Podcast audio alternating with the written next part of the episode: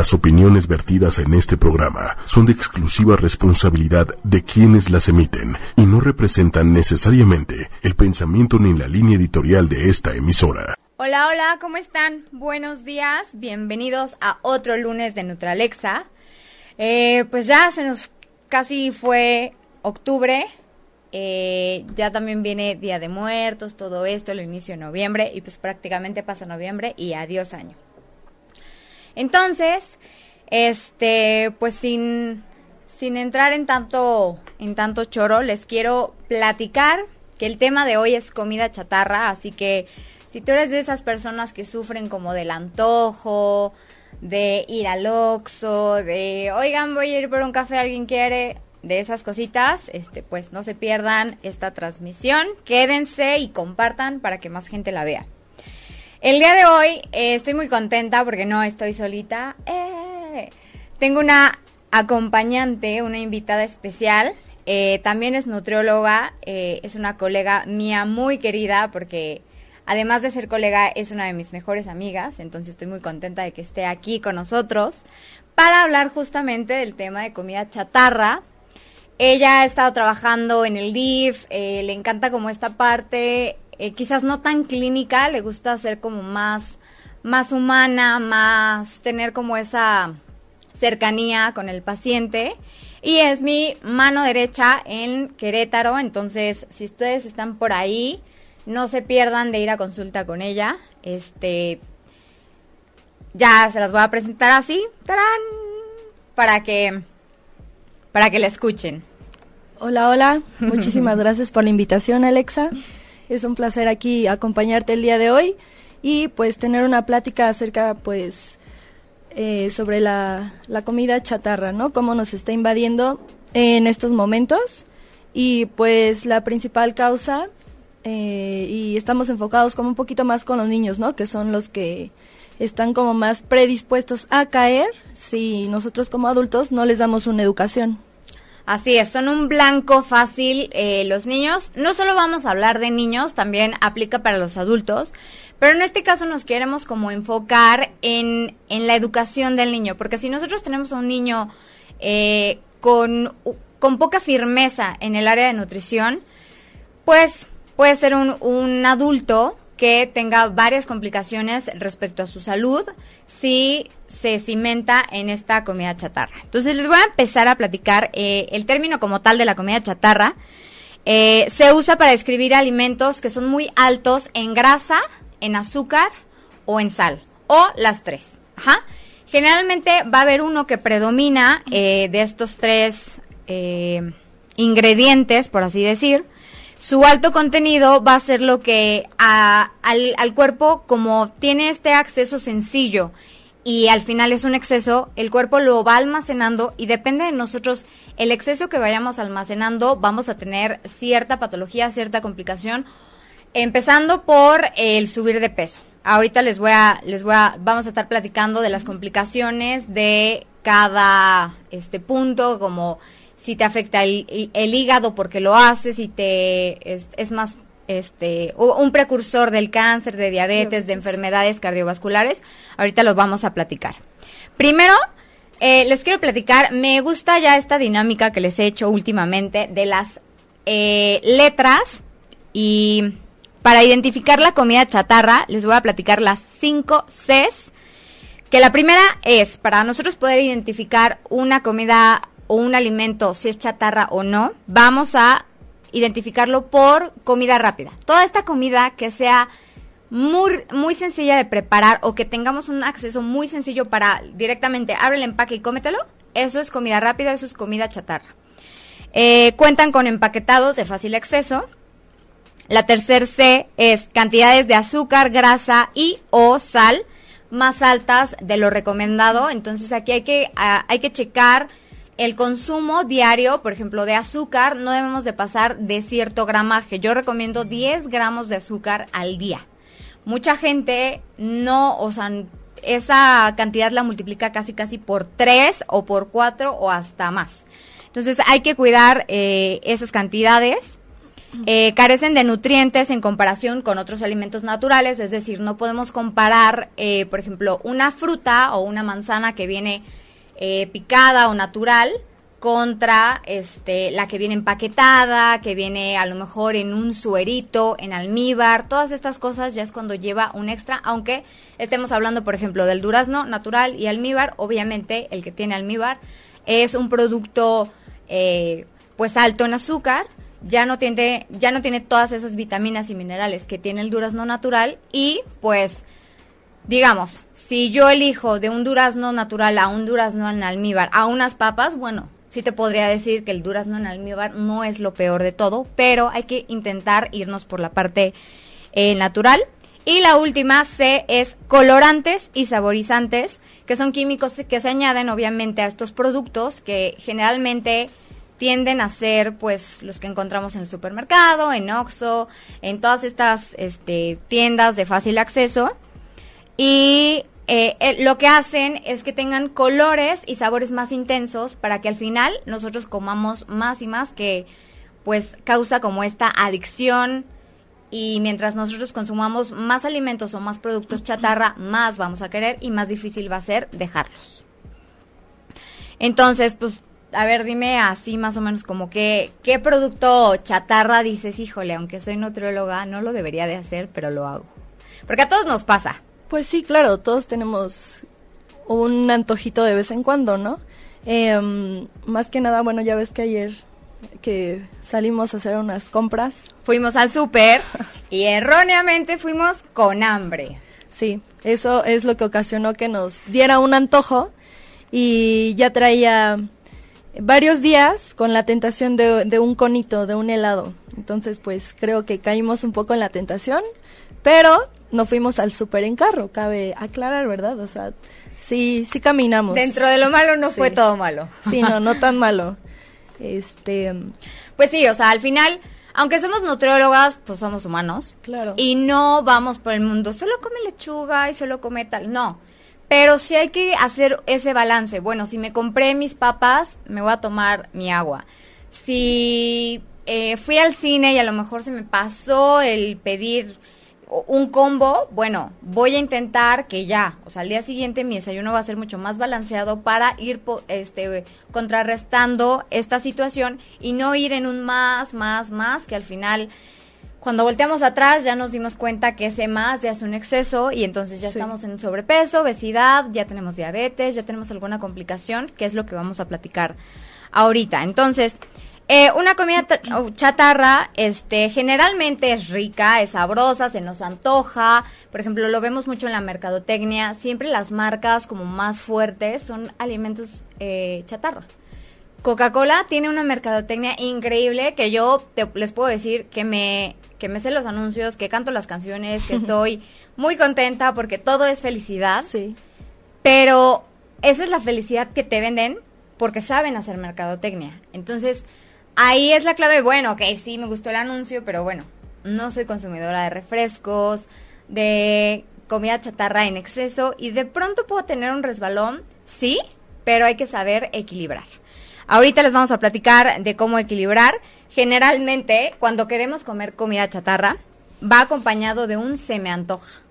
Nos pasó ayer, fuimos al súper y fue como, ay, se me antoja. Y ahí dijimos, chin, tenemos hambre. No debíamos de ir a esa hora, pero bueno, al final, entre el clima, entre ocupaciones y tal, pues eh, ya se nos fue el domingo. Entonces, pues sí fue complicado, pero al final hay que saber lidiar con esas cosas y no tampoco castigarnos por habernos comido un helado. O sea, no vamos a estar, ay, sí, este, ya vas a subir de peso. No, porque no todo se trata de calorías, también se trata de disfrutar la comida. Sí, mientras no sea diario, ¿no? Exactamente, hay que cuidar la frecuencia, las cantidades y, este, pues más que nada poder organizarnos para evitar caer. Ahora que ya conocen las principales características de la comida chatarra, eh, pues ya no tienen pretextos, ya va a ser más fácil identificarla. Pero aquí la clave es, no solo la tengo que identificar, tengo que evitarla. Tengo que tener ese control para yo poder ir eh, reduciendo como estas cantidades. A lo mejor sí tomo refresco, a lo mejor sí como papitas, helado, tal, pero hay que saber controlar, ¿sale?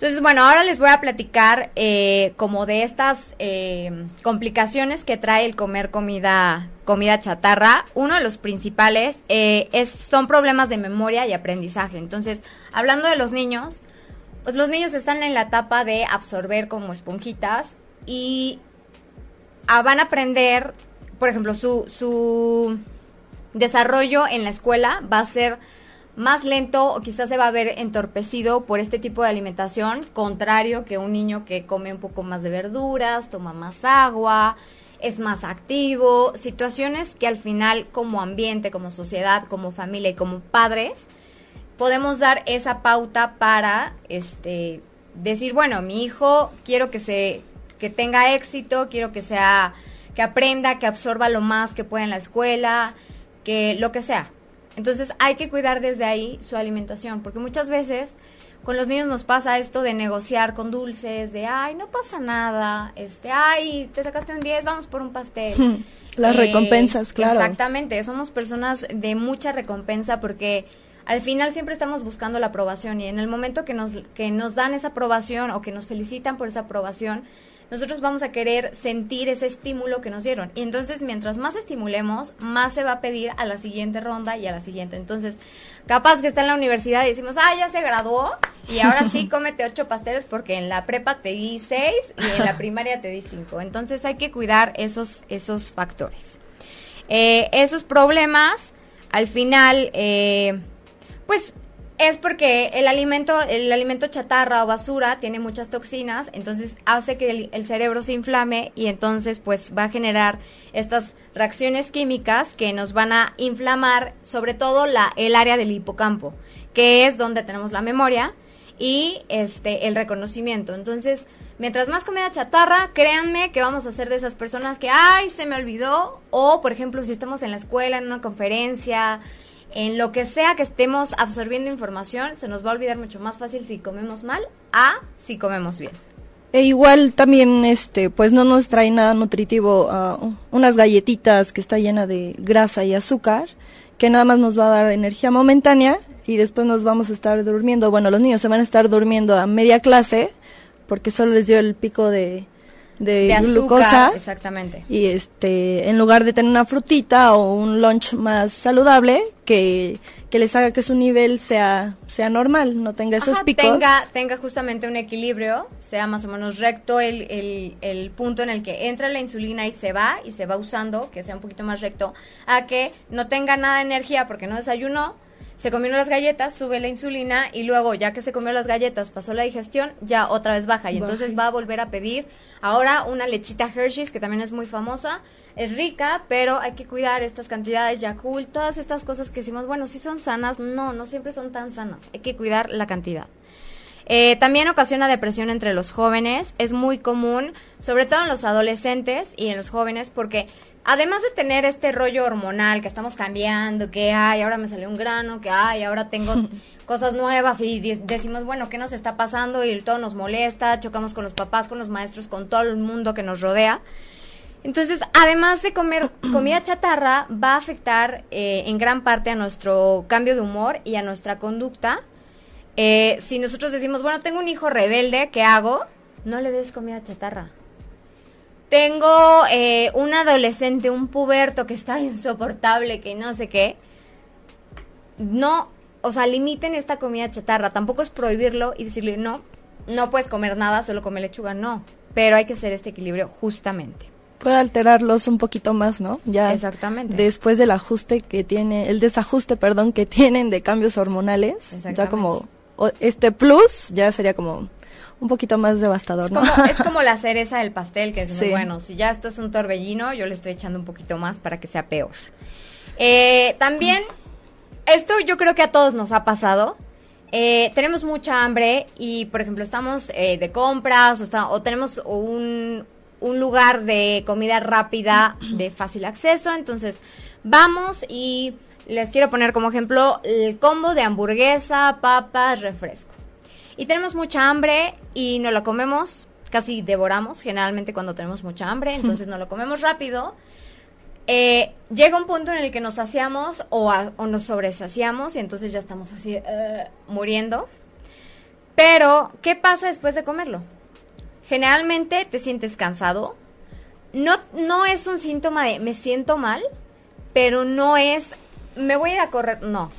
es me quiero dormir, me siento cansado, tenemos esta fatiga eh, o debilidad. Entonces, ¿por qué pasa esto? Justamente por la carencia de nutrientes que tiene el alimento. Si el alimento fuera rico en nutrientes, tú tienes un equilibrio y tienes mayor energía y tienes mayores beneficios si comes mejor y alimentos un poquito más balanceados que comida que nada más tenga azúcar, sal y grasa. Altísimos en, grasa, claro. El dichoso mal del puerco. Ajá. Es justamente un exceso de comida o de un exceso de algún tipo de comida. Luego también tenemos problemas digestivos, obviamente porque estos alimentos carecen de toda la fibra y de todas las vitaminas y minerales que podríamos adquirir de otro alimento, entonces va a hacer que nuestro metabolismo se enlentezca, va a ser mucho más lento el proceso, eh, no tiene fibra, por lo cual nos puede causar desde inflamación hasta estreñimiento. Eh, si padecemos de reflujo, todavía lo puede empeorar mucho más porque toda esta grasa, todo este alimento se va a adherir a las a las este paredes, paredes del estómago. Entonces, como se van a adherir a esta parte, no va a dejar que se haga la, la digestión como debería. Los ácidos este gástricos pues también van a subir porque hay un exceso de grasa, hay un exceso de azúcar o un exceso de sal, lo cual para el cuerpo pues resulta nocivo. Este en todo caso, bueno, ya les comentaba del estreñimiento, pero también puede causar este, las famosas hemorroides o este, colitis. Entonces, de, tanta grasa, de tanto, de este Harinas refinadas.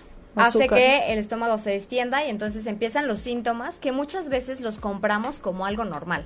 Ya decimos, ah, pues ya, es que siempre me inflamo. Después de que como tal, siempre me inflamo. Y vivimos con eso y lo compramos, pero no porque sea algo normal, tiene, tiene que ser algo bueno o algo que entre dentro de nuestro metabolismo, que no es lo correcto. No hay que normalizar las cosas que están mal.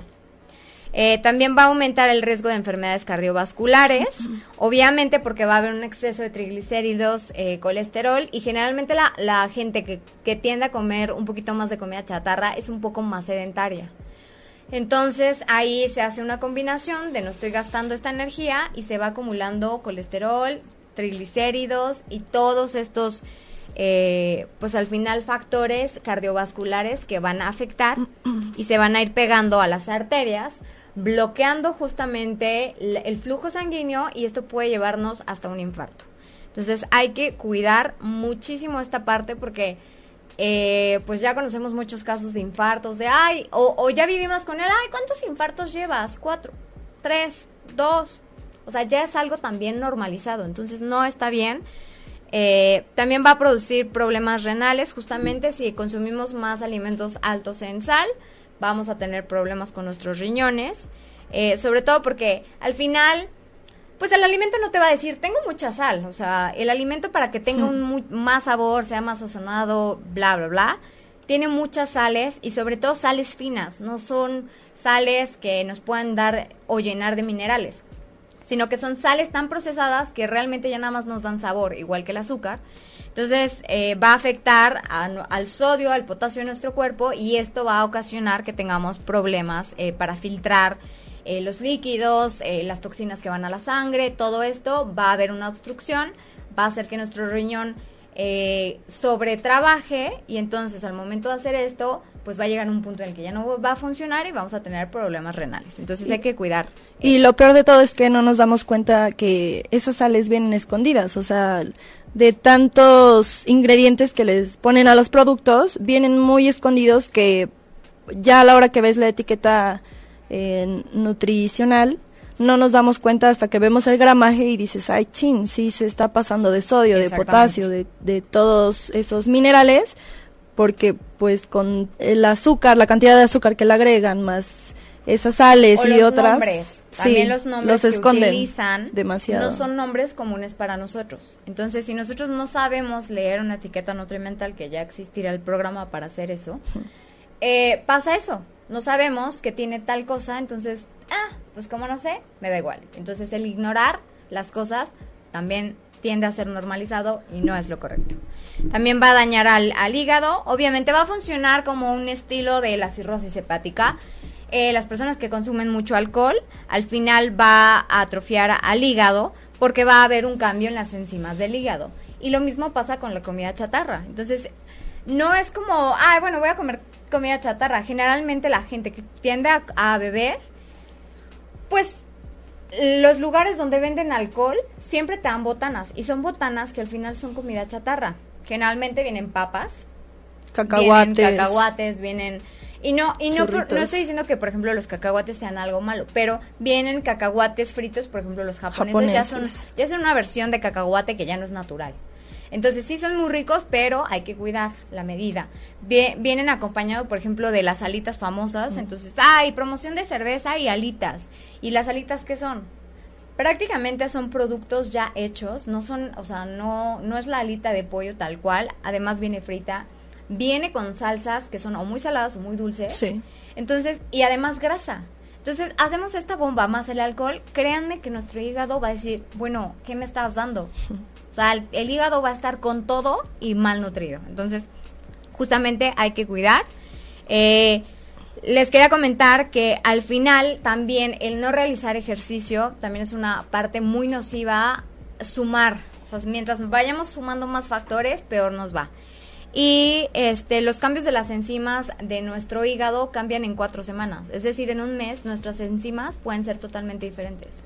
Entonces, aunque yo lleve un es- estilo de vida un poquito más saludable, que es lo que está de moda, que ay, que ahora soy vegano, que hago CrossFit, que no sé qué, y a lo mejor no hay asesoría eh, que nos preceda y que podamos hacer las cosas de manera correcta de acuerdo a nuestro tipo de cuerpo, todo esto. Eh, las enzimas cambian en un mes. Entonces, en un mes, nuestras enzimas pueden ser las peores o pueden ser las mejores. Entonces, hay que tomarnos el tiempo de hacer una asesoría para nosotros saber qué comer y qué no comer. Y ahorita es muy alarmante porque ya se está dando la cirrosis eh, hepática, no solo, y ya no es por alcohol, o Ajá, sea, ya no ahorita es por la cuestión de las grasas, que estamos súper saturando nuestro sistema, nuestro cuerpo de grasas, que ya están padeciendo hasta adolescentes cirrosis por, por el Por hígado graso, mal. claro. Exactamente.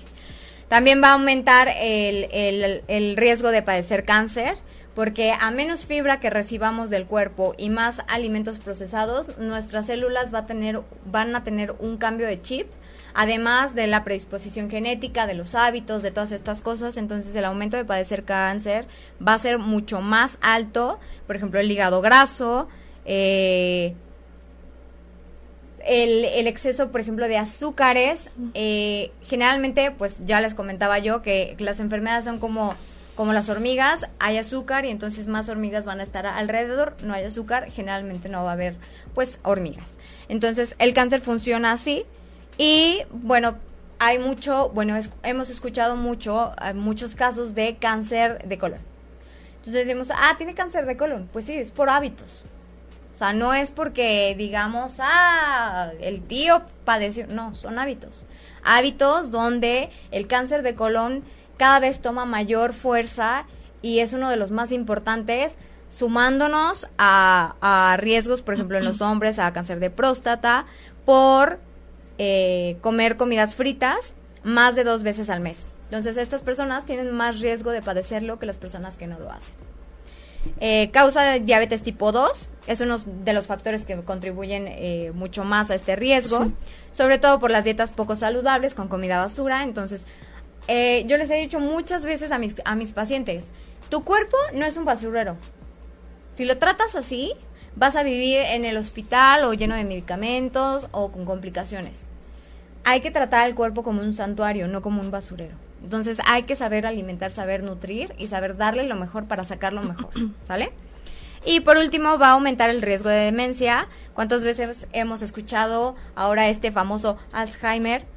Eh, que, ay, bueno, mi abuela eh, lo padece o, ah, y cada vez va siendo en edades más jóvenes. Sí, o sea, antes era, bueno, a lo mejor a los, a los 90 ya, o no sé, 80.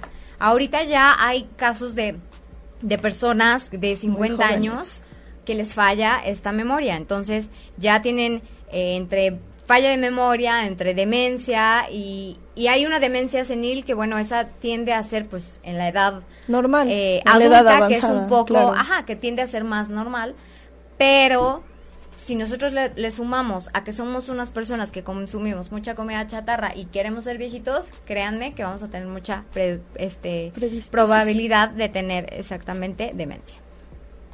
Desde el punto de vista financiero, bueno, no queremos ni hablar, porque pues al final todo este gasto que hacemos en comprar refrescos, en comprar galletas, dulces, que los chicles, que si que si pasó y un mazapán, que si aquello. Entonces, estamos bombardeados. Ya sea que si vamos en el coche, pasa alguien eh, pues, vendiendo, su, vendedor ambulante. Su super surtido de dulces, papas, cigarros, chocolates, chicles, pásele, pásele. Y nunca llevan, por ejemplo, pocas veces he visto a, a los que venden agua, pero generalmente solo venden agua. Y son pocos. Ves más a los que viven, eh, a los que viven, a los que venden Vive 100, ya. este o, bebidas que créanme que no necesitamos. Si comemos bien, no las necesitamos, pero estamos rodeados de todas estas cosas. Ahora, las tiendas 24 horas como Oxxo, como algunos supers que son 24 horas, pues obviamente nos dan mayor eh, predisposición de querer comprar, porque ya sabemos que está abierto. Si, no, si estuvieran las opciones cerradas, pues ya, ni modo. Sería otro caso. Exactamente, ya ni modo, ya no pude, pero ¿Qué pasa con esto? Entonces, en México el principal consumidor de la comida preparada, este, pues tiende a perder mucho dinero o su economía se ve afectada por estos, por estas causas y somos de los países de América Latina en los primeros lugares comparados, por ejemplo, con Brasil. Eh, el segundo con obesidad en el mundo también somos nosotros. Entonces, ¿por qué no relacionamos que somos un país eh, con obesidad y un país con mucha comida chatarra. Ajá. En Estados Unidos ha aumentado dramáticamente hasta el 25% de las personas que consumen principalmente en sus dietas comida basura o comida chatarra. Esta tendencia ha aumentado eh, sobre todo en nuestras enfermedades crónicas. Cada vez tenemos más índices altos de las enfermedades que ya les mencionábamos. Eh, y explica las razones por las cuales comer la comida chatarra es malo para tu salud, pero aún así no nos importa.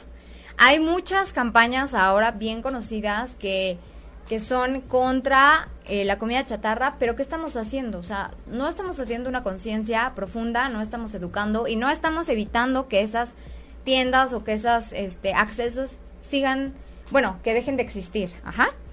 Eh, las principales enfermedades se van a eh, derivar de esta ingesta diaria. Mientras más frecuencia tengamos, más cantidades, más va a subir.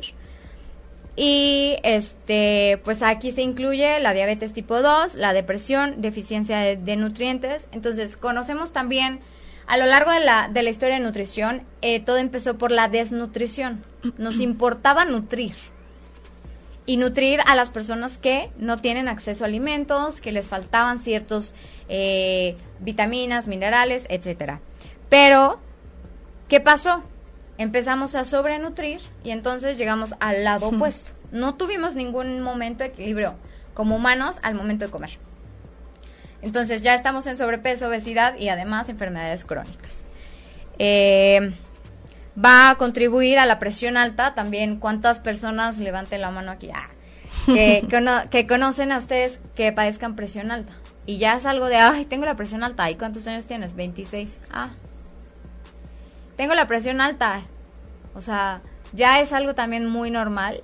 Y no nos cuesta trabajo tanto decir tengo la presión alta porque no es como la diabetes tan drástica, pero al final tiene un tipo de alimentación que debemos de cuidar para que esto no suceda y para que al final no tengamos un infarto. O sea, hay que ver el más allá. ¿Qué puede pasar si no me cuido ahorita? Igual me comentaba Liz, eh, le preguntaron, oye, ¿y en cuántos meses puede detonar mi diabetes? O sea, ¿por qué no te preguntaste si tus papás y tus abuelos tienen una historia de diabetes, ¿por qué no te preocupaste desde el momento uno que te enteraste de eso para cuidar tu alimentación? No, preferimos, a ver, ¿a qué hora va a ser la hora en que me va a suceder algo? O sea, casi casi estamos como, Mi funeral. esperando el golpe.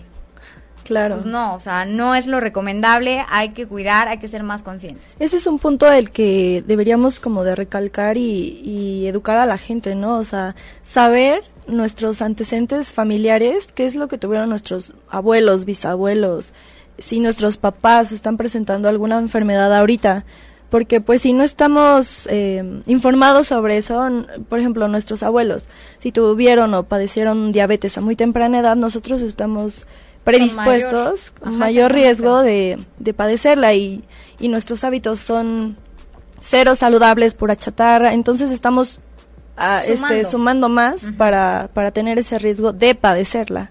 Entonces sería, sería bueno que, que investigaran por ahí en sus familias qué, qué enfermedades han, claro, han tenido. muchas veces también nos, pa nos pasa que no sabemos, por ejemplo, a lo mejor eh, nuestros abuelos fallecieron eh, cuando nosotros éramos muy pequeños y no sabemos realmente qué fallecieron y nada más decimos, ah, es que se murió, pero no sabemos de qué.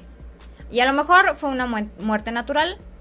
Por ejemplo, mi abuelo, pues que sí. es la muerte que yo esperaría en mi vida, murió dormido, muy tranquilo. Y dices, bueno, no hubo un problema como tal por el cual falleció. Pero, en cambio, mi abuela, pues sí me pregunto a veces, como de qué, o sea, o por qué. Como yo era muy pequeña, pues la verdad no me pregunté. Ya después lo investigué y fue como, ah, este, mi otra abuela igual, este, padecía de diabetes y luego tuvo insuficiencia renal y esa fue la causa. Pero al final es complicado saber que, por ejemplo, mi abuela murió, pues para mí joven, porque mi otro abuelo tiene, pues, noventa y pico, entonces, al saber que mi abuela murió como a los 70 y cacho, y mi abuelo tiene 90, y, o sea, ya van más, más de 20 años, que yo digo, y es preguntarte, es necesario saber, si tenemos abuelos aún, saber cómo están, saber en qué punto de su salud están, y si ya fallecieron, saber por qué o algún historial. Ni no necesariamente el, por qué falleció, sino a lo mejor eh, mi abuela pudo tener ovario poliquístico, que también es algo que ya se detona mucho por la comida chatarra, y entonces yo puedo tenerlo, pero no sé, como no investigué, como no sé mi historia, voy a repetirla. ¿Por qué? Porque no sé. Entonces hay que ser muy conscientes en saber, en investigar, en preguntar. No importa, a quien sea, a tu tío, a tu mamá, a quien tú puedas preguntar que te pueda dar una información de, oye, ¿por qué? Oye, tal. O si el primo, ah, ¿por qué tiene pues tal sí, enfermedad? Para estar prevenidos, ¿no? Y ponernos las pilas en cuestión de la alimentación y evitar llegar a ese punto, ¿no? Así es. Bueno, ahora con el tema de los niños, eh, pasa mucho también que los niños, bueno, les encantan las galletitas, todo lo empacado, mientras más empacado, más rico, porque... Pues para los niños la parte visual es muy importante. Si tú le das una galleta así, pues va a decir, ay, ¿qué es eso, no? o ay, ¿qué, qué, qué tiene? Entonces, si ve el paquete, si ve al monito que le fascina, de su caricatura, Exacto. de los colores que le gustan, que al final la mercadotecnia es muy buena y lo ha hecho muy bien. Pero en temas de salud todo está mal, gracias a todo este concepto que les hemos estado platicando. Sí. Entonces, bueno, ¿qué hacemos con los niños? Si el niño, si por ejemplo los papás no tienen tiempo de prepararle la comida o el lunch o lo que sea y les dan dinero, los niños al final se van a ver envueltos en lo que compren sus compañeros, eh, lo que vea en casa y además eh, en los periodos de comida que él diga tengo hambre o tengo antojo, que para un niño es demasiado difícil descifrar y saber qué es antojo y qué es hambre, si de por sí a los adultos nos cuesta trabajo saber tomar qué decisiones hambre sí. y qué es antojo y darle prioridad a el helado que a la comida pues ahí es, es justamente a un niño le va, le va a costar muchísimo más trabajo. Entonces hay que saber eh, estas pautas de educar a los niños para que sepan elegir. Entonces uh -huh. vamos a tomar algunos, algunos puntos al final del programa para saber qué hacer con los niños. Eh, bueno, sabemos también que le pusieron impuesto a las bebidas gaseosas y a las papas y a no sé qué, pero de todas formas la gente lo sigue comprando. La gente sigue... ¿Por qué? Porque sigue siendo barato. Sigue sacando dinero, o sea, por más de que digan, no me alcanza para comprar, ir al súper y comprar mis frutas y verduras, sí tengo para la coquita, que es casi lo equivalente a lo de la fruta de temporada que está en ese precio. Y me da más energía y me quita menos tiempo.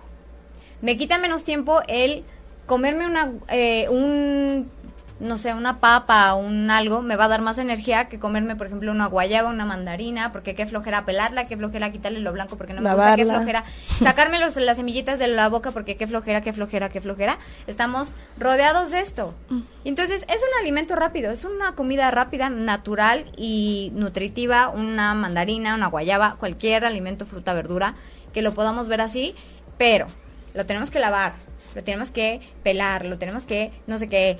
Y entonces tenemos pretextos y pretextos, pero sí. podemos caminar cuatro cuadras para llegar al Oxxo y aunque haya mil fila y la señorita, no, ahorita está cerrado, que nos da igual, está cerrado y me espero ahí en la fila, es lo mismo que pudimos haber invertido de tiempo en nuestra mandarina, nuestra guayaba. Claro. Entonces, tenemos prioridades muy diferentes. Ahorita como humanos vamos al Oxxo y entonces no importa que la fila salga hasta la calle porque solo hay una caja, no importa. Mientras me puedo ir comiendo mis papitas, el refresco y mientras pasa eso, mientras estoy formado, todavía se me pueden pegar un poquito más de cosas. Más cosas. Que el chicle, que si, ay, bueno, voy a ir a la oficina, entonces le voy a regalar una paleta Liz, si tal. Entonces, es todo esto de comprar y comprar y comprar, porque al final, pues no pasa de 10 pesos en 10 pesos, en 20, en 50 porque no pasa nada. Y ahorita vamos a hablar justamente de esos gastos hormiga que, bueno, también son un impacto impresionante en nuestra eh, economía. Datos de la Secretaría de la Hacienda, eh, de Hacienda y Crédito Público muestran que de enero a junio de este año entraron eh, las arcas de gobierno de 12.782 millones de pesos, lo que significó un incremento del 31.2 en términos reales respecto al mismo periodo, pero del año 2017, eh, cuando este, la recaudación sumó 9.283 millones de pesos, hablando justamente de los refrescos, de todas estas industrias, al final también Bimbo, todas estas marcas que al final ya son muy grandes, son muy comerciales, siempre meten alimentos que están disfrazados quizás también de una parte fitness, de una parte saludable, que tampoco es la correcta. Hay muchos panes que yo les he comentado que tienen mucho azúcar y no es un alimento que tenga fibra, aunque diga doble fibra. no, pero así es la mercadotecnia. Y entonces todo eso va creciendo más y más y cada vez son más millonarios y en temas de salud cada vez somos más pobres. Eh, eso como datos para que ustedes se den una, una idea de lo que está pasando en, en, México, desde la aplicación de los impuestos a la comida chatarra. El objetivo principal era combatir los problemas de sobrepeso, obesidad y pues todas las enfermedades o comorbilidades que traen estas dos enfermedades. Y este y diversas organizaciones han salido a criticar estas medidas, ¿por qué? Porque al final como negocio pues no les conviene que les pongan impuestos. Pero aún así, a los que ya les pusieron, no les importa, porque al final la marca es tan fuerte, ya está tan plantada en nuestra cultura. Que lo recupera. Que lo recupera y no importa, la gente sigue invirtiendo. Si a mí me gusta mucho esta agua y cuesta 12 pesos, contra una que a lo mejor no me gusta y cuesta igual 12 pesos, y esta me la suben a 15, pues sigo comprando la que me gusta, ¿no? Entonces pasa mucho esto con la mercadotecnia, con eh, pues el sistema económico de nuestro país, de los impuestos. Igual hablábamos ayer justamente de las etiquetas nutrimentales. Pues muchas etiquetas nutrimentales se las pasan por el arco del triunfo porque no hay regulación en nuestro país, no les importa que nosotros tengamos una alimentación buena, que nosotros estemos más vivos para decirle, oye, presidente, hay que saber leer o, o, o detalles así, oye, secretario, oye, tal. Y no, al final también hablábamos justamente de esta culpa que le echamos al gobierno. Ah, que si Peña Nieto, que si ahora hizo, que si ahora AMLO, que si fulano, que si sultano. Este, que si, o sea, cualquier cosa ya la tomamos como chascarrillo, ya salió el meme, ya todo, y pues así es México, ¿no? Y no está mal, pero ¿qué exigimos nosotros? Y decimos, bueno, la tarea de la nutrición ay, es que el IMSS, la fila está bien larga. Pues, ¿por qué está bien larga la fila del IMSS? Porque no hay prevención. Y ahora sale Prevenims. Pero de todas formas, seguimos con este esquema de, bueno, hay nutriólogas en el IMSS y conocemos a muchos colegas que, digo, nosotros al final trabajamos en hospitales, en hospitales públicos, y, y conocemos colegas que hasta el momento siguen ahí trabajando. Pero ¿qué pasa? Yo en algún momento, y, creo que a todas nos pasa eh, como nutriólogas en el sector, tanto público como, como privado, pero en el público pasa mucho que hay mucha expectativa del paciente hacia ti, pero la tarea la tiene que hacer él, pero te la exige a ti. Y es como, a ver, no es mi cuerpo, yo no vivo contigo, yo no como, yo no tengo tu mano para decir, voy a comer esto o voy a comer aquello. Entonces le, le echamos la culpa al otro, no la echamos, no nos responsabilizamos.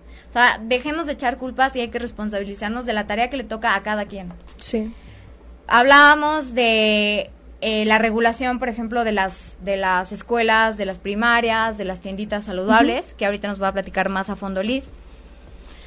Eh, ¿Qué pasa? Si nosotros eh, educamos a nuestro hijo, le decimos, ah, te doy 100 pesos y vete con tu hermanito al Oxxo y tráete lo que tú quieras, ¿ustedes creen que aunque la escuelita esté con tienda saludable, con las normas, con la regulación, el niño va a comprar las cosas saludables? No. No. Entonces, Estamos exigiendo, y hay muchas páginas, para denunciar a estas escuelas donde venden comida chatarra. Porque si yo soy una mamá preocupada por mi hijo que coma bien, pues me interesaría denunciar esa escuela en sentido de la comida chatarra, porque al final no es una denuncia de, ay, porque no existe la norma oficial como tal, sino son lineamientos y regulaciones que hay y hay algunas escuelas que sí lo toman, otras escuelas que no. Pero también hay que conocer el poder adquisitivo. Generalmente las cosas saludables tienden a ser más caras. Y es porque pues al final no tenemos regulaciones eh, adecuadas. Somos uno de los países que produce más eh, productos eh, de origen natural y de, o sea, y primarios como frutas, como verduras, millones de carnes muy buenas, lácteos, todo esto, o sea, todo esto se trabaja aquí, pero ¿a dónde se va? Lo bueno no se queda en México.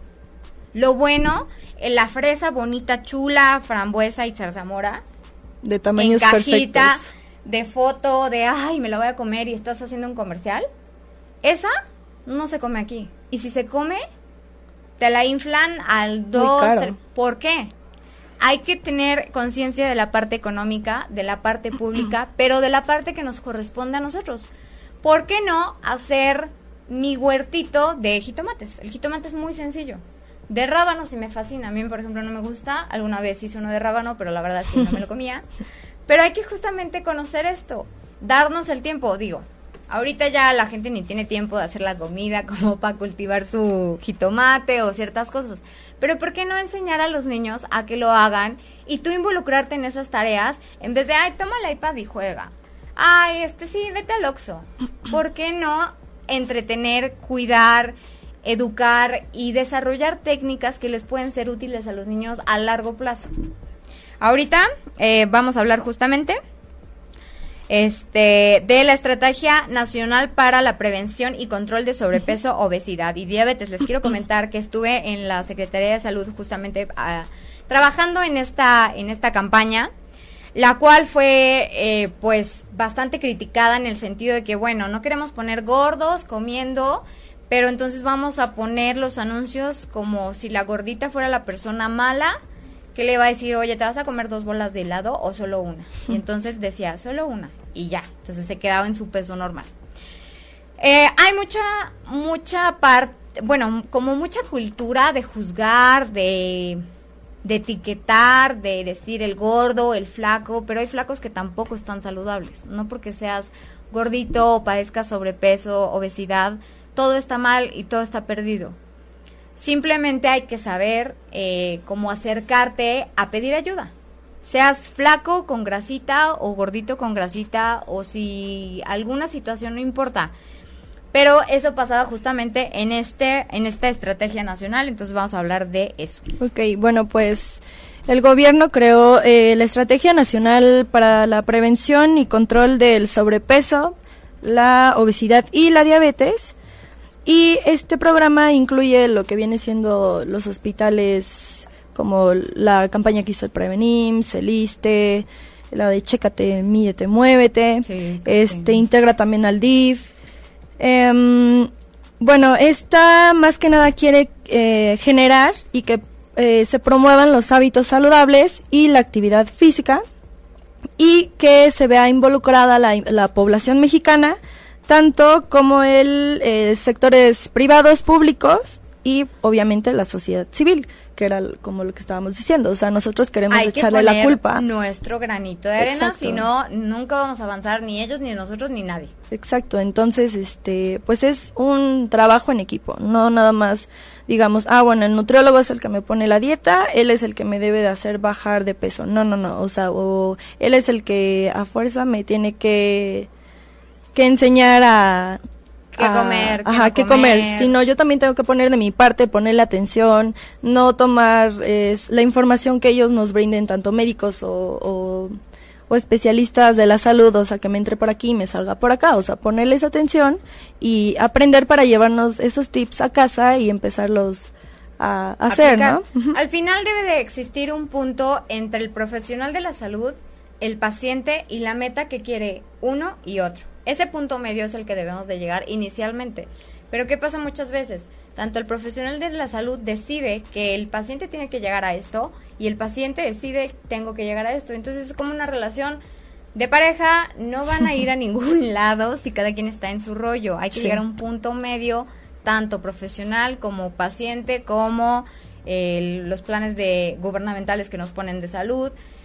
Y hay que, y si no hay que criticar, oigan, ¿saben qué? Esto no aplica aquí, tal, tal, porque también los estudios en México pues son un poco ambiguos, porque pues es complicado y tenemos mucha diversidad entre cultura, religión, economía, bla, bla, bla. Entonces hay que hacer un conjunto para poder tener un efecto positivo. Y más que nada el gobierno ahorita empezó a ver que pues son millones de pesos los que están gastando para atender a tanta gente que ahorita está enferma y ahorita pues de las principales es diabetes, enfermedades renales, que la, la enfermedad renal es de las más caras, los tratamientos son carísimos. todo eso. Claro. Y, aparte de, de lo caro es que alguien más lo tiene que hacer por ti, porque tú si lo padeces no lo puedes hacer, entonces es contratar una enfermedad, o sea, tienes a una persona que lo realice, el equipo que lo realiza, más el paciente, más los medicamentos, más el tipo de dieta, más los gastos de ir y no ir, hospital, médico, todo eso, entonces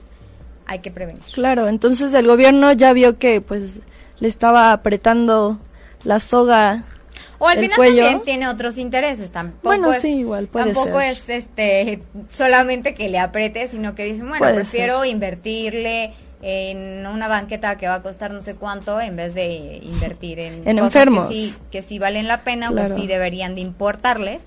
Pero bueno, al final es esta es esta tarea si nosotros no nos ponemos las pilas, no estamos ahí, eh, oye, ¿qué, ¿qué, está pasando con eso? No exigimos, nos quedamos, ay, bueno, no pasa nada, bueno, ah, sí, está, sí está bonita la banqueta, pues no vamos a avanzar. Sí, pues como vieron que, que la diabetes igual ya está incrementando y ya lo están padeciendo niños a muy, corta, muy corta edad, ya pues se están preocupando y más que nada se quieren enfocar en la educación y eh, pues que haya una regulación en el consumo de bebidas y eh, alimentos altos en, grasas, densidad energética. Entonces, pues ahorita estamos, bueno, por lo que estamos comentando al principio, México está pasando por una etapa y creo que pues ya está muy grande. muy grande en, en cuestión de que ya está en una transición nutricional y estamos adaptando eh, una, una dieta occidental, o sea, ya le estamos copiando, literalmente ya llevamos una alimentación igual casi casi que los Estados Unidos, en pura comida rápida, o sea, ya todas esas marcas que están allá invadieron acá México, como hamburguesas. Eh, claro, que al final, por ejemplo, México como comida rápida, pues una quesadilla, o sea, los puestitos donde quesadillas, elotes, eh, refrigerado, ah, no es cierto. Este, pues quesadillas, tacos, tortas, todo, o sea, todo esto es al final sencillo porque también cocinan a grandes masas o es de fácil, o sea, por ejemplo, tienen tantos puestitos y entonces llegas y cuántos tacos, cuatro, órale, güero, se los paso y órale, te lo comes, ¿no?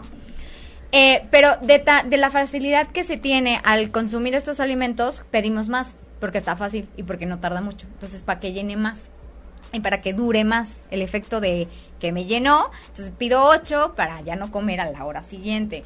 Entonces, aunque tengamos toda esta cultura ya que decimos, bueno, Estados Unidos, bueno, también Estados Unidos nos ha dado alimentos porque al final ellos también, o sea, ellos sí siguen las reglas de de etiquetado. México no. Entonces hay alimentos que yo sí estoy a favor en cuanto, pues, por ejemplo, hay muchas botanas que Estados Unidos nos ha mandado últimamente, que son orgánicas, que no son, digo, lo gluten free y todo esto, pues no tiene mucho sentido porque acá no padecemos tanto eso, pero sí tiene muchas eh, normatividades respecto al, a los productos empaquetados, sobre todo botanas, cacahuates, estas cosas.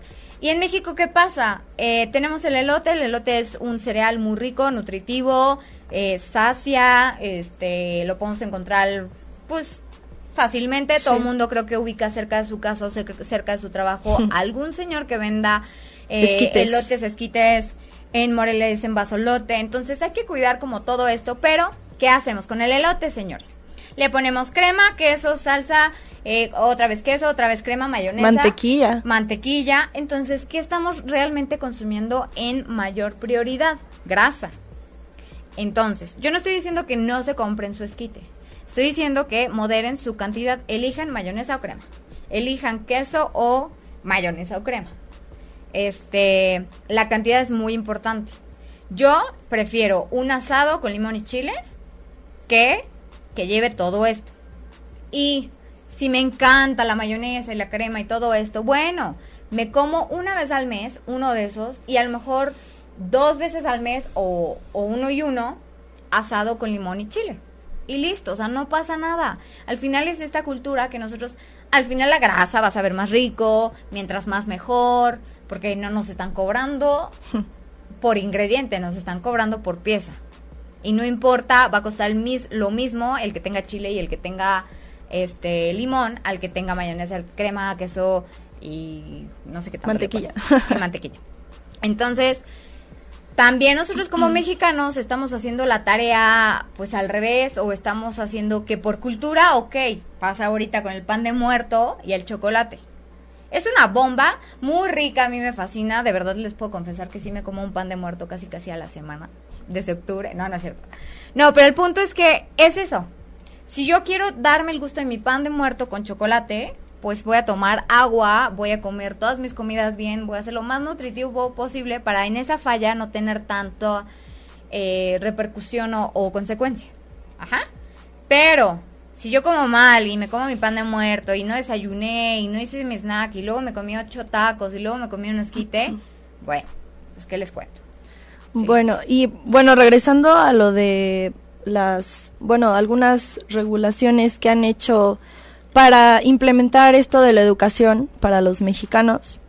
Em, bueno, los últimos, en los últimos años em, ha entrado, bueno, o sea, ha puesto las pilas eh, LANZA, que es el Acuerdo Nacional para la Salud Alimentaria, en el marco del cual se emitieron eh, unos lineamientos para el expendio, distribución de alimentos y bebidas en los establecimientos, en, en las escuelas. Y eh, bueno, así no, no se no, sí se implementó, pero no se ha visto un gran impacto ahorita en la actualidad. Exactamente, ¿por qué? Nosotros denunciamos la escuelita de, de mi hijo que vende churros, chicharrones y de todas las papas, ya sean sabritas o barcel, me da igual. Y entonces ya eduqué a mi hijo a que no compre en la tendita todo esto.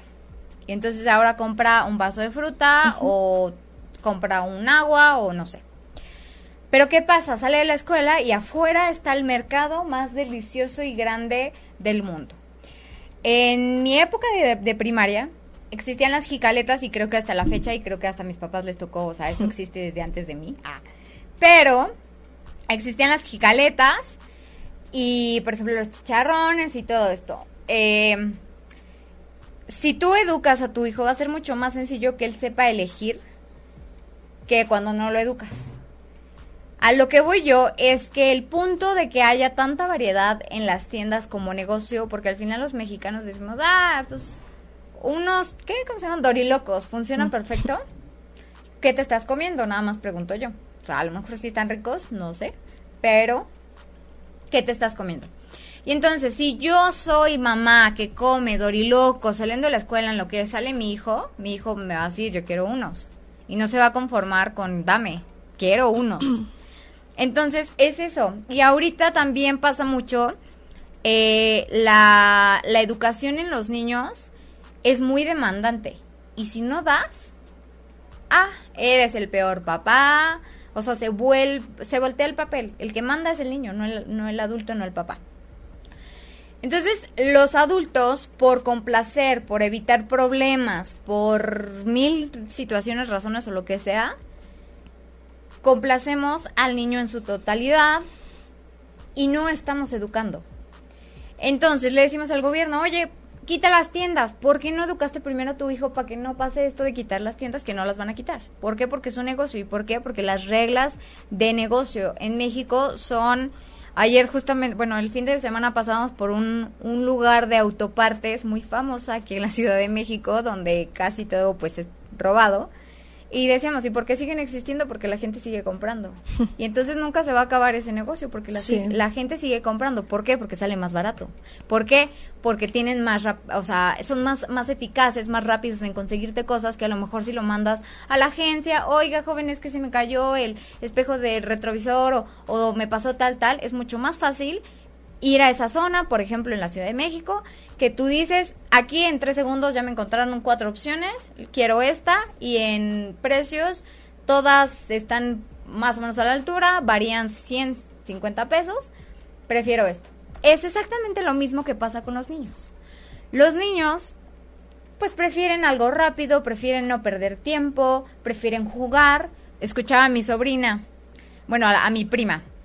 Es que no se come el lunch porque no tiene tiempo para jugar. Y entonces oigo a mi sobrina y me dice, pues sí, es que en lo que saco, abro el topper, me lo como y juego, pues ya se me fue el recreo, ¿no? Y pues obviamente la prioridad del niño es tu recreo que comer. ¿Por qué? Porque no hay una enseñanza de, oye, si comes tantito y te vas a jugar, vas a jugar mejor, vas a sentirte menos cansado cuando entres al salón, Cosas así que al final como adultos pues nunca hablamos porque a lo mejor la primaria ya nos quedó muy lejos o X. Entonces es exactamente eso, hacer una educación desde el inicio. La educación es eh, para mí el parteaguas en lo que sea, pero en nutrición, eh, si tú formas a tu hijo de manera educada en nutrición, tu hijo va a ser una persona mucho más saludable. Y creo que nadie quiere hijos enfermos. Y, por ejemplo, ahora a mí me pasa y veo con mis papás, y yo no quiero unos papás enfermos. Yo no quiero tener unos papás como a lo mejor los papás que le tocaron a mis papás, o sea, mis abuelos, que a lo mejor no tenían mucha cultura de la alimentación. Y entonces yo veía cómo mi mamá cuidaba a mi abuela y todas estas tareas que dices, híjole, está súper complicado cuidar a una, a una persona con, con enfermedad renal. Y obviamente por amor y porque es tu papá y lo vas a hacer, y no estoy diciendo que si mis papás se enferman voy a decir, ay, qué horror.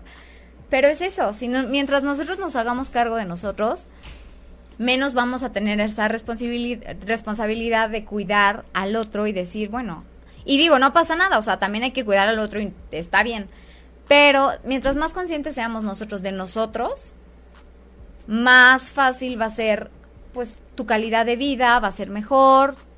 O sea, hay muchos beneficios que si lo comparamos a, bueno, que venga lo que venga y a ir por la vida Ah, no me importa, o a lo mejor ya cuando me pase, pues ya me pongo las pilas.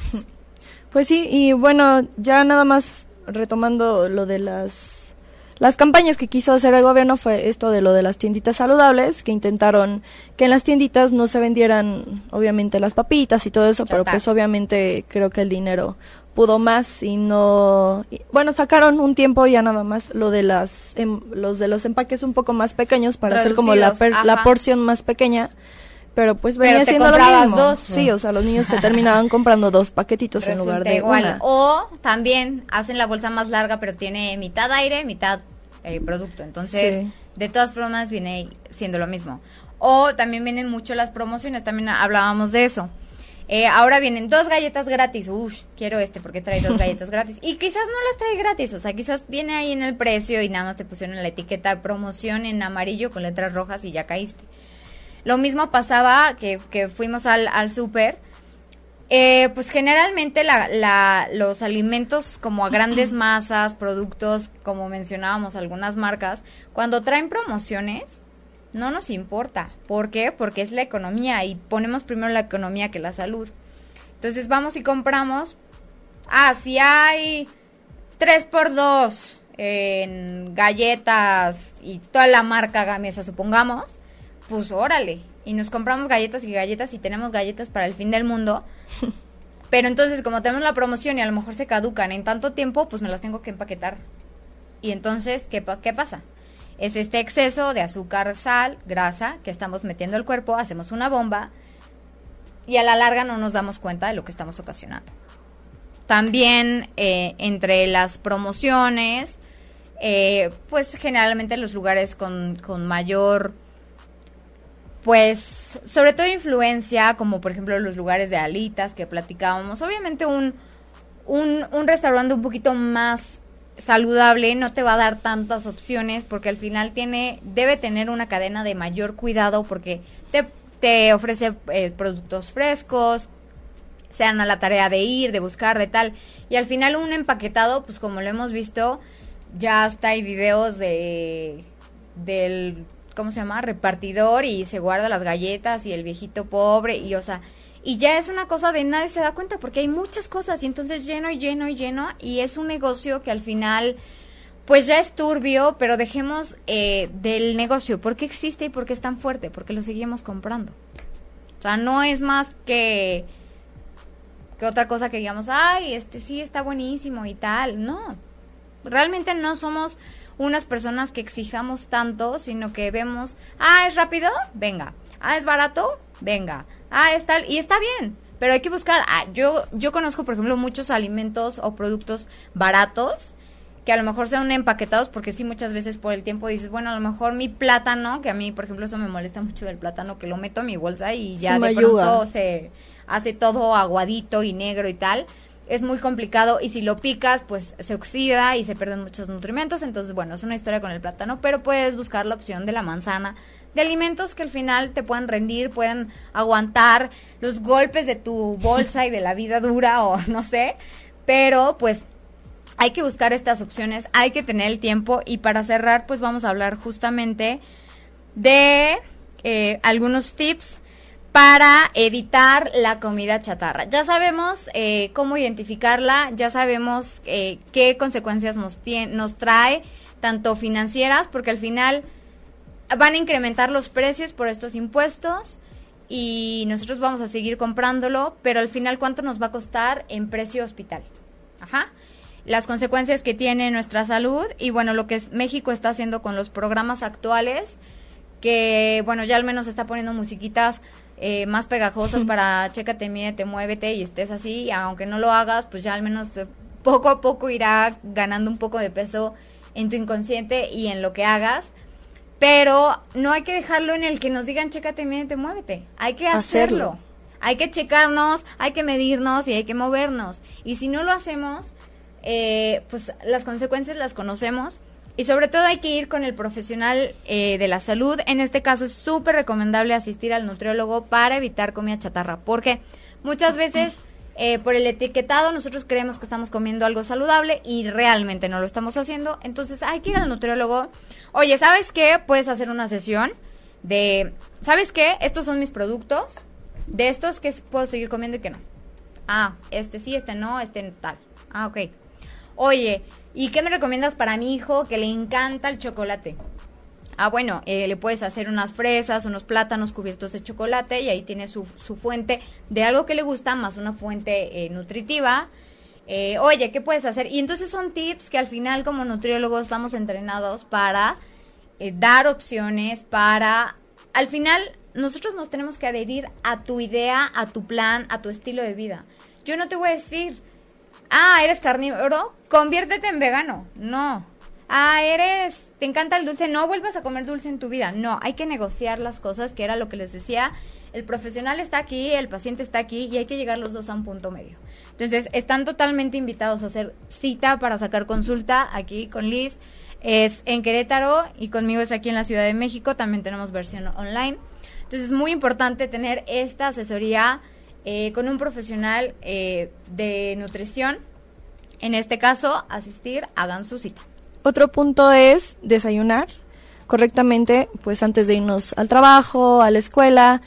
Em, obviamente por cuestiones económicas nos va a salir más barato a estar comprando, o sea, entre gastito y gastito de que uno se sale a desayunar en el break de la oficina del trabajo o en el recreo de los niños, no, obviamente nos sale más barato hacer el súper para toda la semana a estar gastando y gastando eh, ese dinero y nos va a aportar más este más nutrimentos más vitaminas un sándwich con una rebanadita de jitomate lechuga este, rebanadas de pepinito, no sé, hay que ingeniárnoslas para no aburrir, aburrirnos tampoco de los desayunos que nos llevemos y para los niños también que no se aburran, porque pues no sé si te pasó a ti que te mandaban un lunch y te, te quedaste un poco traumada. Bueno, yo por ejemplo me pasó con los sándwiches, o sea, terminé odiando los sándwiches y regalándoselos a mis amigos porque ya no toleraba que me enviaran sándwich es importante la variedad en la dieta. Imaginación, ajá, en, los menús, claro. Escuchaba hace poco un paciente que me decía, bueno, es que mi esposa hace pechuga de pollo para toda la semana. Y yo, ah. y yo, qué cansancio. Entonces, tampoco, por ejemplo, en este caso fue culpa de tu madre o la culpa de la esposa, sino que también hay que saber, eh, pues decir a tiempo, oye, ma, la neta es que ya no me gustan los, los sándwiches. Yo era muy así. Mi mamá, pues la verdad es que es muy, muy ingeniosa para esto de la comida, para los snacks y tengo una de mis mejores amigas en la primaria, pues también su mamá era muy ingeniosa, entonces de pronto nos copiábamos las ideas. Y era como, bueno, este, ahora te mandaron a ti, ah, sí me gustó. Y entonces yo iba le decía a mi mamá, oye, haz uno tal, tal, tal, y entonces intercambiábamos.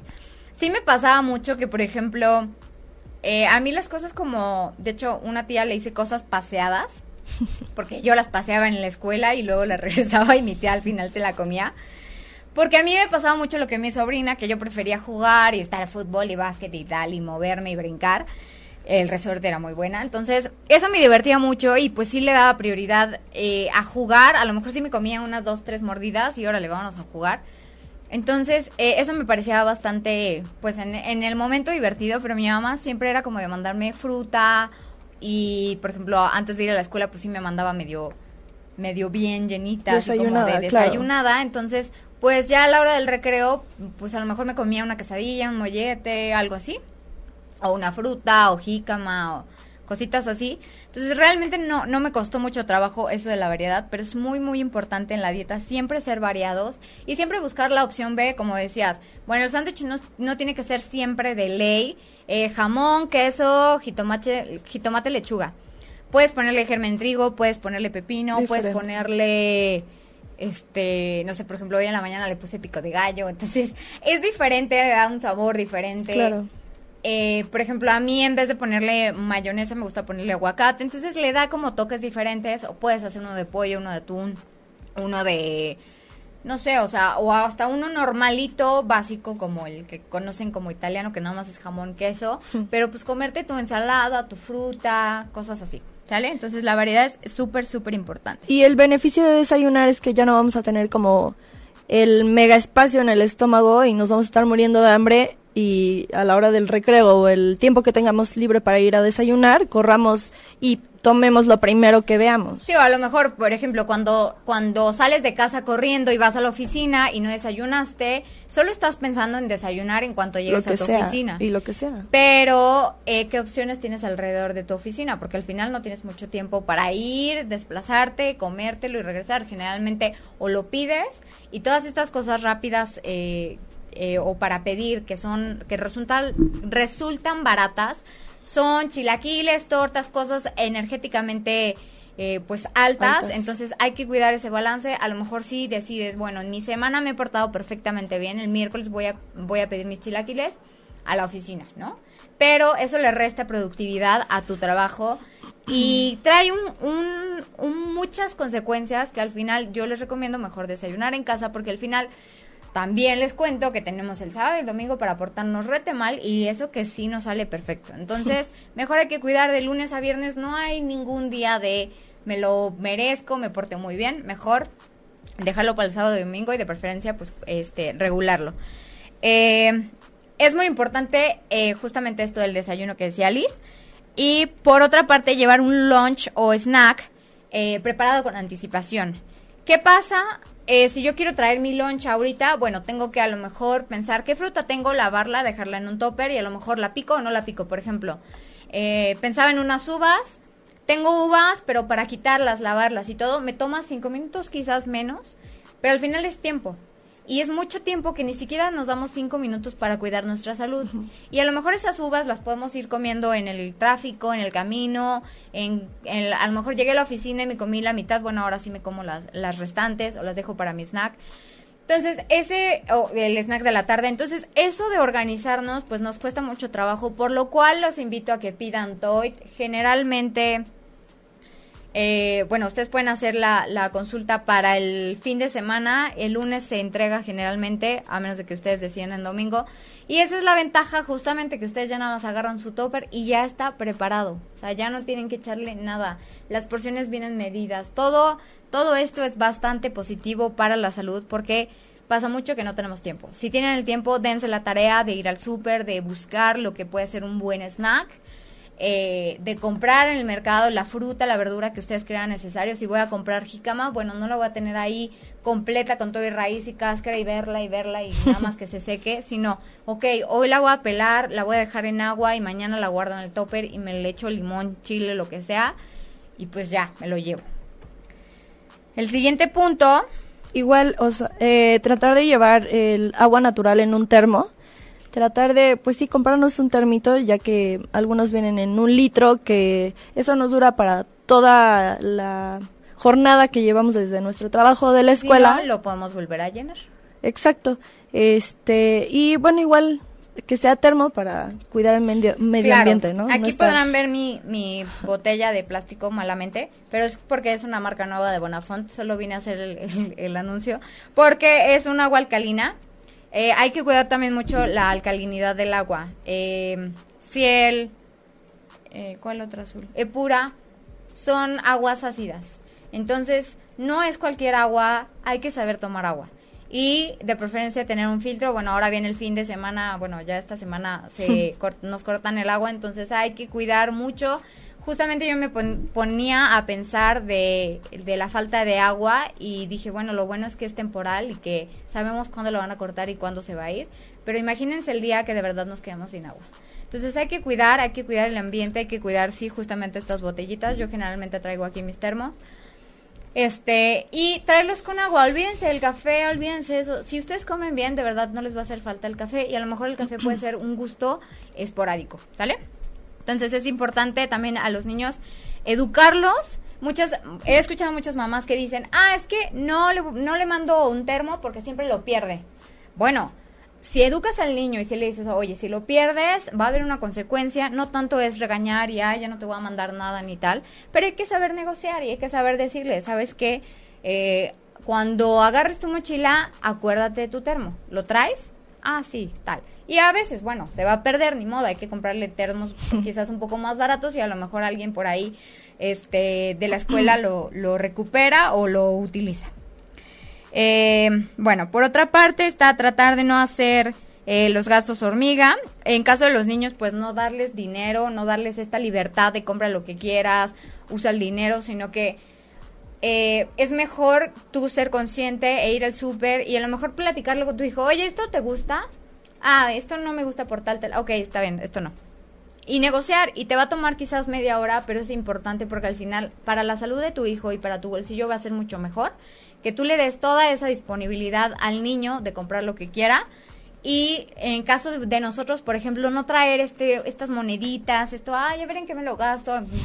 Conozco mucha gente que, que se le quema el dinero con, que se le quema el dinero, que se le queman las manos con, el, dinero es como, híjole, ¿en qué me gasto estas moneditas? Bueno, voy a pasarle las paletas, órale, dime tres.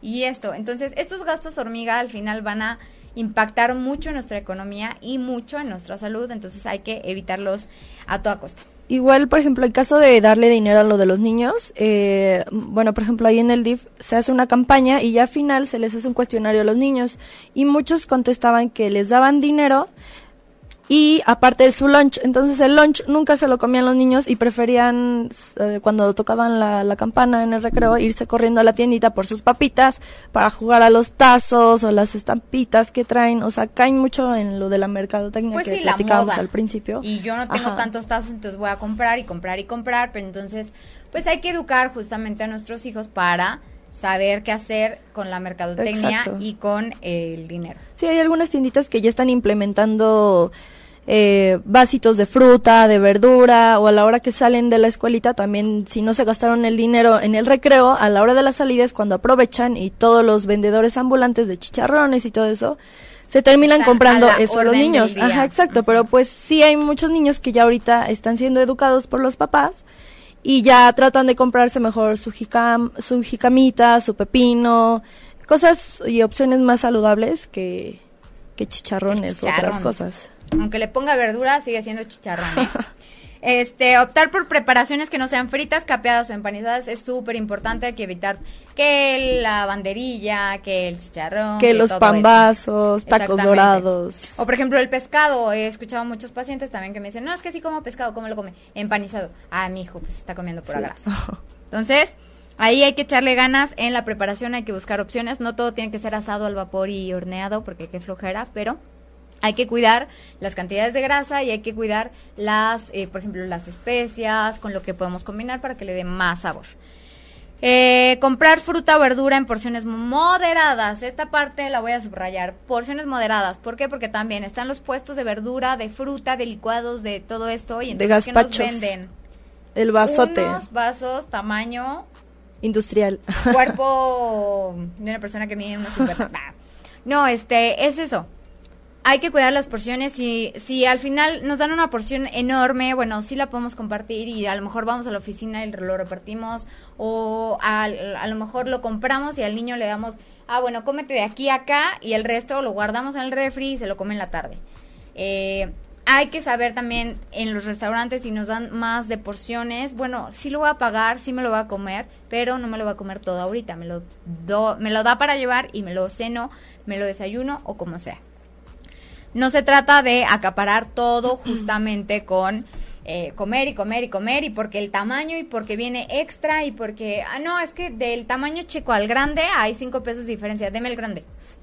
Hay que cuidar esas porciones. Un ejemplo es como en el cine, ¿no? Que caes y te dicen, por cinco pesos más es el jumbo, y tú así de... Y por once con un helado, y por veinte y así nos palomitas, y por tal, y entonces terminas como si fueras con tu familia completa al cine. Y con el bolsillo vacío.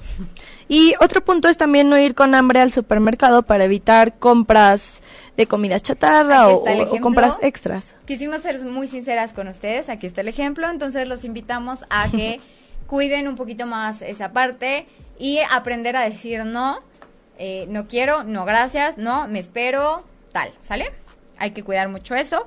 Y por último, no caer en la mercadotecnia, aprender a leer etiquetas, eso lo vamos a ver en el programa que sigue, cómo aprender a leer etiquetas, saber que sí, que no, qué significa si viene tal cosa, entonces eso lo vamos a ver en el programa siguiente. Nos vamos a estar viendo eh, aquí el lunes a las 12, no se lo pierdan y pues los dejamos con esta tarea de la comida chatarra, compártanlo y pues por ahí comenten toda esta información. Encantada de que estés aquí, que me hayas acompañado. Y pues les recuerdo, síganos en redes sociales, eh, arroba ocho y media en Twitter, Facebook e Instagram. Eh, y arroba Nutralexa, Twitter, Facebook e Instagram. Síganme por ahí, mándenos mensajes de qué quieren platicar, hacer cita, lo que ustedes quieran. Nos vemos en la próxima. Si te perdiste de algo o quieres volver a escuchar todo el programa, está disponible con su blog en ochoymedia.com. Y encuentra todos nuestros podcasts de todos nuestros programas en iTunes y Tuning Radio. Todos los programas de ochoymedia.com en la palma de tu mano.